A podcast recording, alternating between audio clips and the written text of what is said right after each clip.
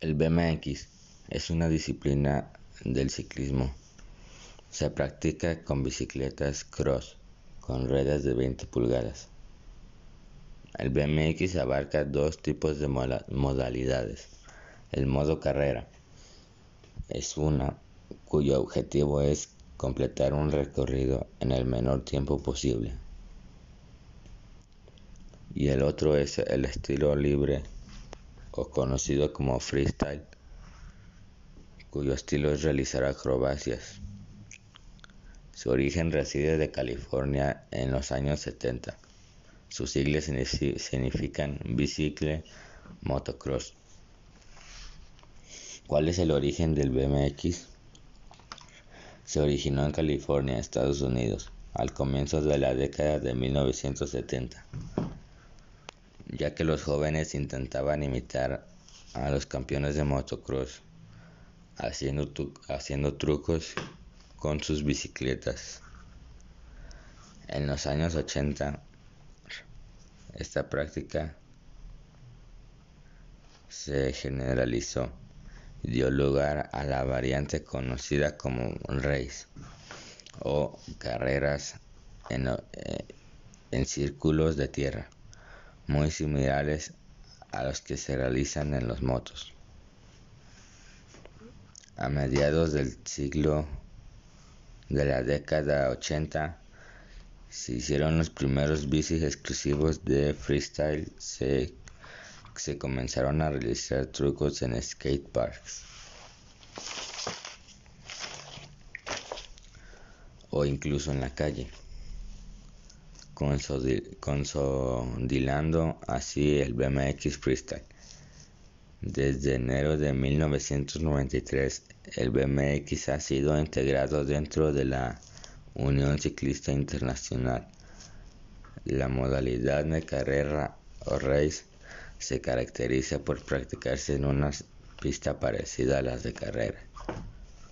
Son de 350 a 500 metros pero cambiando el asfalto por tierra. Se hacen saltos de bicicletas que, como ya habíamos mencionado antes, se utilizan llantas de 20 a 24 pulgadas.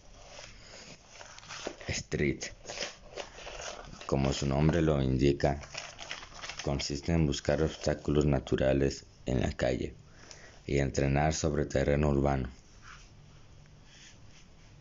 Las bicicletas de street suelen ser más resistentes que las, de, Bird Park. Dirt Jump consiste en realizar saltos acrobáticos utilizando rampas de tierra. Las medidas pueden ser de 2 a 3 metros de altura y la rampa receptora suele ser un poco más alta que la rampa lanzadora. Existe un tipo de modalidad que se llama park. Esta consiste en realizar acrobacias utilizando un conjunto de rampas y otros obstáculos de cemento o madera. El acróbata trata de pasar de un obstáculo a otro con fluidez. Los trucos se pueden realizar en los bordes de las rampas, conocidos como trucos de grind o grab. También son comunes los trucos realizados al subir al borde de la rampa como el tal tap. Este es clavarse con la rueda trasera sobre la superficie horizontal de la rampa y volver a caer. Bert. Para esta modalidad es necesario contar con una rampa que presenta una sección completamente vertical en la parte superior.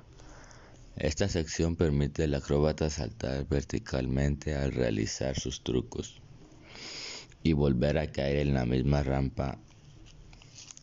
Los trucos aéreos conllevan un mayor riesgo al saltar. Desde una rampa inclinada, sobrepasarla y caer en ella misma. Flathand es una modalidad donde las acrobacias son desempeñadas en una superficie pavimentada lisa, de hormigón por ejemplo, realizando giros subido en los pecs, el cuadro y el, manillar, etc. El equilibrio y la concentración son de vital importancia en esta disciplina y una de las más difíciles de dominar.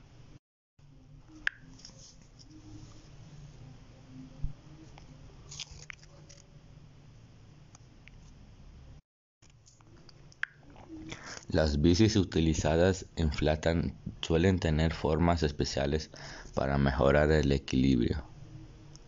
Es aconsejable que las ruedas estén a una presión de 8K para que la rueda gire sin clavarse en el suelo. ¿Cómo empezar en el BMX? Esta modalidad del ciclismo es considerada como parte del deporte olímpico desde los Juegos Olímpicos de Pekín 2008. Su popularidad se ha extendido desde que comenzó el siglo XX y muchos son los que han estado interesados en empezar a practicarlo. Para ello es necesario que necesites un material, una serie de accesorios, sirviendo algunos de ellos para afianzar la seguridad del rider. Un ejemplo son los cascos, guantes, coderas, pantalón largo, con armadillo en muslos o rodilleras si es posible, zapatillas de ciclismo y por supuesto una bicicleta de BMX. Los riders novatos deben llevar todos los accesorios mencionados en el anterior párrafo, ya que debido a la inexperiencia al comienzo de practicar BMX podría sufrir un sinfín de accidentes, ya sea en race o freestyle. Este deporte es considerado como extremo, por lo que no es apto para cobardes ni ciclistas que no tengan miedo a lesionarse. Si eres de estos, lo mejor es que te entrenes en resistencia y practiques el ciclismo de montaña o carretera. Para comenzar, es recomendable que realices acrobacias de saltos de menor a mayor altura, solo para ir perdiendo el miedo.